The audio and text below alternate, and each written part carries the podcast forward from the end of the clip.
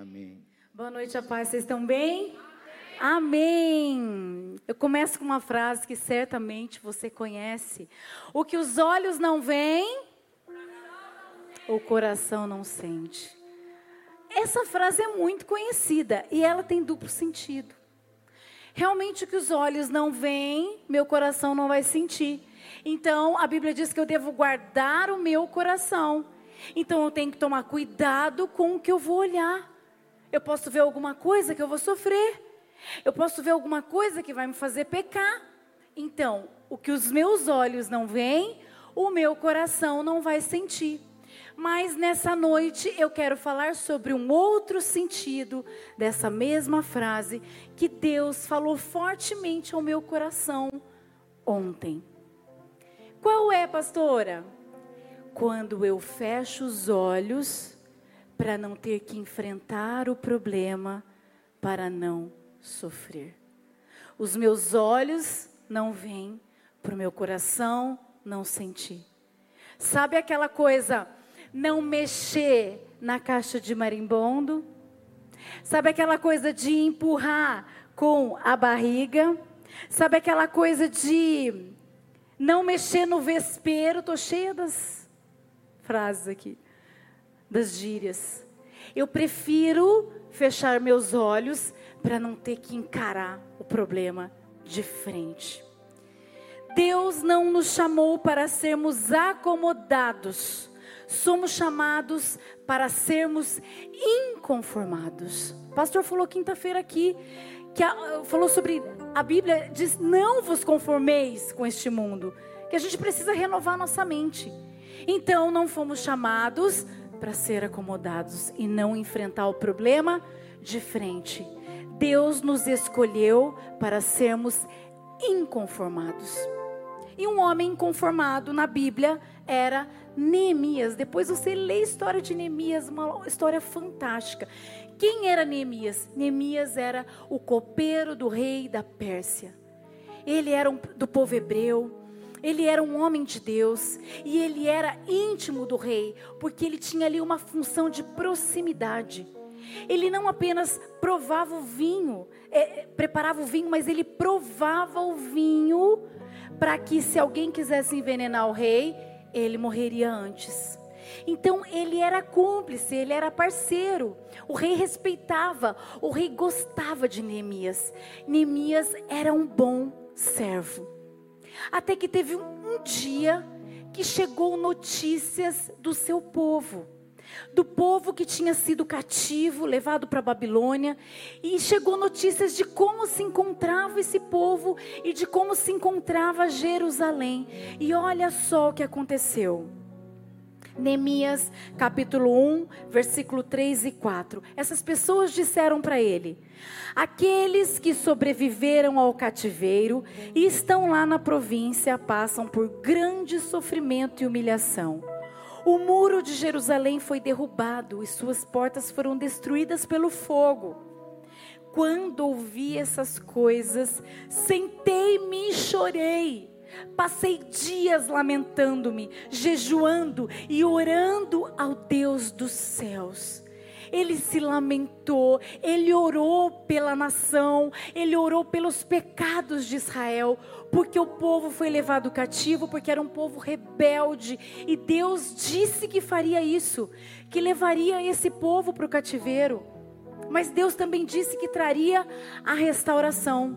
Mas nesse momento, Neemias, que estava lá no seu trabalho, ele sentiu, ele chorou, ele orou, mas ele foi além.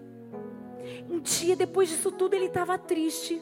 E aí o rei estranhou, porque a Bíblia diz que Neemias nunca tinha se apresentado de maneira triste para o rei. Então, o rei chega para ele, Neemias capítulo 2, versículo 2 a 5, diz assim: Por isso o rei me perguntou: Por que o seu rosto parece tão triste se você não está doente? Essa tristeza só pode ser do coração. Com muito medo, eu disse ao rei: Que o rei viva para sempre. Como não estaria triste o meu rosto se a cidade em que estão sepultados os meus pais está em ruínas e as suas portas foram destruídas pelo fogo? O rei me disse: O que você gostaria de pedir?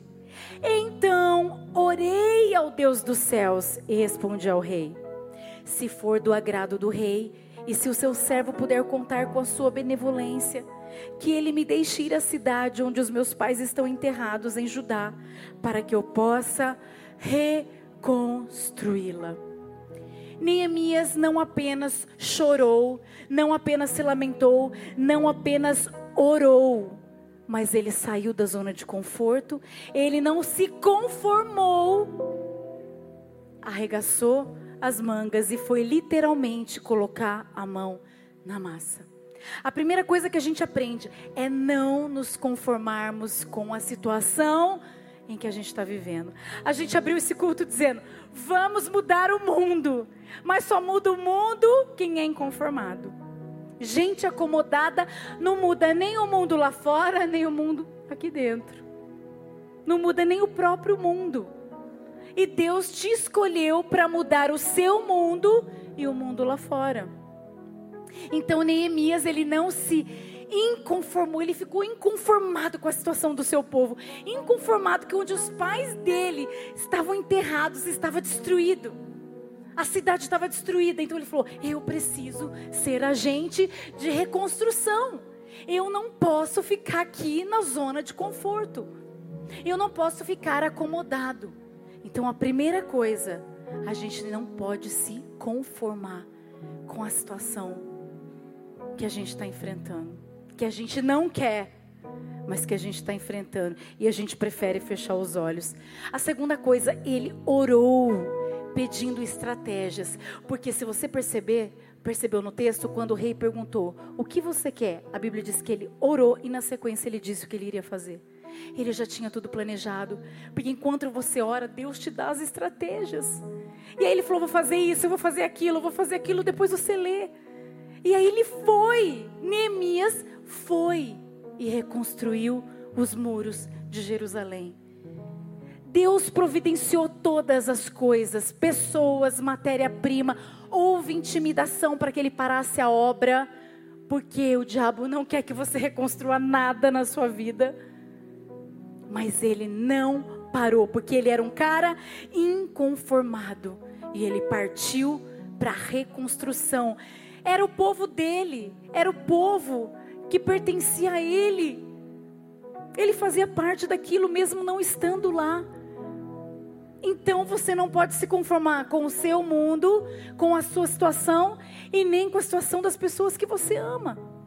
Você precisa ser agente de reconstrução. Você foi chamado para ser inconformado e não acomodado. O que precisa ser reconstruído na sua vida? Quando as coisas estão em desordem, quando a nossa vida está em ruínas, a gente pode até protelar, postergar, adiar, o que você quiser falar. A gente pode ir empurrando, vai deixando, vai deixando, porque não é fácil. Tem situações em que a gente não quer mexer, a gente finge que não vê. Aqui na igreja a gente lida com a caixa de marimbondo todo dia. A gente sabe que não pode deixar. A gente não pode deixar, então, mesmo que seja difícil, a gente ora e a gente parte para a reconstrução. Porque tem coisa em ruína que a gente precisa ser agente para reconstruir. A gente precisa ser instrumento. Não é fácil. Tem situações em que a gente não quer mexer porque vai doer. Mas achar que você vai esperar um pouco, né? Postergar, empurrar com a barriga, parece que você vai sofrer menos, mas pelo contrário. Aí você pensa assim, pastora, não pode ficar pior do que está. Pode. Pode piorar muito mais. Porque enquanto você não toma posição, enquanto você não se coloca para reconstruir a ruína que está a sua vida, você deixa uma, uma porta tão grande para que o diabo venha e faça o que ele quiser. O que está em ruínas na sua vida? É o seu casamento? Acabou a comunicação? Acabou o amor, acabou o respeito, acabou a intimidade. Vocês não conseguem mais. O que está em ruína? Não há ruína, não há destruição que Jesus não possa reconstruir. Não há, mas você precisa acreditar, como eu falei na quinta-feira. Se você não acreditar e se colocar como a gente, eu não aceito, Deus, eu não aceito. Eu estou entendendo essa palavra. Eu não aceito meu casamento tá assim. Eu não casei para isso. Eu vou colocar as coisas em ordem. Ora, pede estratégia, senta. Coloca tudo em pratos limpos. Busquem a Deus e vocês vão estar tá aqui testemunhando. O pastor vai estar tá lendo seu testemunho aqui. Quem crê, amém? Precisa, gente, precisa acreditar. Ficar acomodado. Ah, meu Deus, o que está destruído na sua vida? É a sua própria vida? Tudo está dando errado? Você olha para você, os teus planos eram um, e aí você escolheu outras coisas e está tudo desmoronado, está tudo no chão. Não se conforme com essa situação. Nessa noite, Jesus está dizendo: não há destruição que eu não possa reconstruir. Então, pega essa palavra. Segunda carta a Timóteo, capítulo 1, versículo 7 diz assim: Pois Deus não nos deu espírito de covardia, mas de poder, de amor e de equilíbrio. Não tenha medo de encarar a realidade. Não tenha medo de mexer. Não tenha medo de sofrer. Às vezes tudo precisa chegar ao fim para começar direito. A gente sempre. O pastor falou isso anos atrás e essa, essa frase é tão real. Quantas situações, quantos relacionamentos que às vezes a gente vê acabar para começar de novo. O pastor leu semana passada um testemunho. O casamento tinha acabado. Está começando diferente. Começou com Jesus na sua vida. Tem coisa que às vezes precisa realmente dar tudo errado. As portas se fecham, tá um caos. Mas aí você entende que você não pode se conformar. Que assim como Neemias, você tem que orar ao Senhor. Porque às vezes a gente não sabe nem como começar. Às vezes você está pensando assim, pastor, eu não tenho nem ideia como começar. Deus vai te dar estratégias, porque Neemias orou. E quando o rei falou, o que você quer?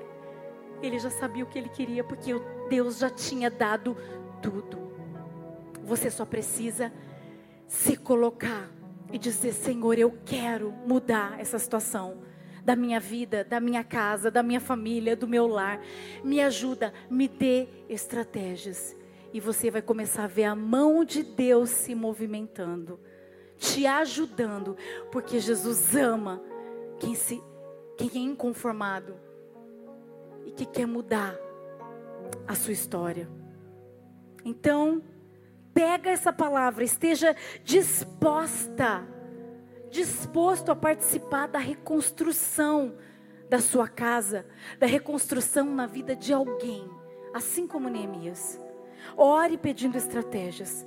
Coloque literalmente a mão na massa para que você sonhe novamente os sonhos de Deus. Para que você viva as promessas que um dia você escutou para que você volte a sentir a presença de Deus assim como um dia você sentiu. Eu vou dizer de novo: não tem destruição que Jesus não possa reconstruir. Feche os seus olhos. Senhor, obrigada. Obrigada porque essa palavra vem de encorajamento para nós. Nós não podemos nos acomodar, nós não podemos nos conformar com uma situação que não seja aquela que o Senhor desejou para nós. Nós não podemos nos conformar com uma situação de derrota, de destruição, de ruína nas famílias, nos lares, Pai. Nós não podemos nos conformar com uma vida pessimista, com uma vida, Senhor, prostrada, não diante do Senhor, mas diante dos problemas. Por isso o Senhor nos colocou com o teu espírito, um, o espírito de ousadia, de poder, de amor e de equilíbrio. Ajuda-nos a sermos, Senhor, agente de reconstrução. Nos dê estratégias, Pai. Eu sei que essa mensagem é para cada um aqui. O Senhor conhece a vida de cada um. O Senhor conhece o coração. O Senhor conhece os problemas.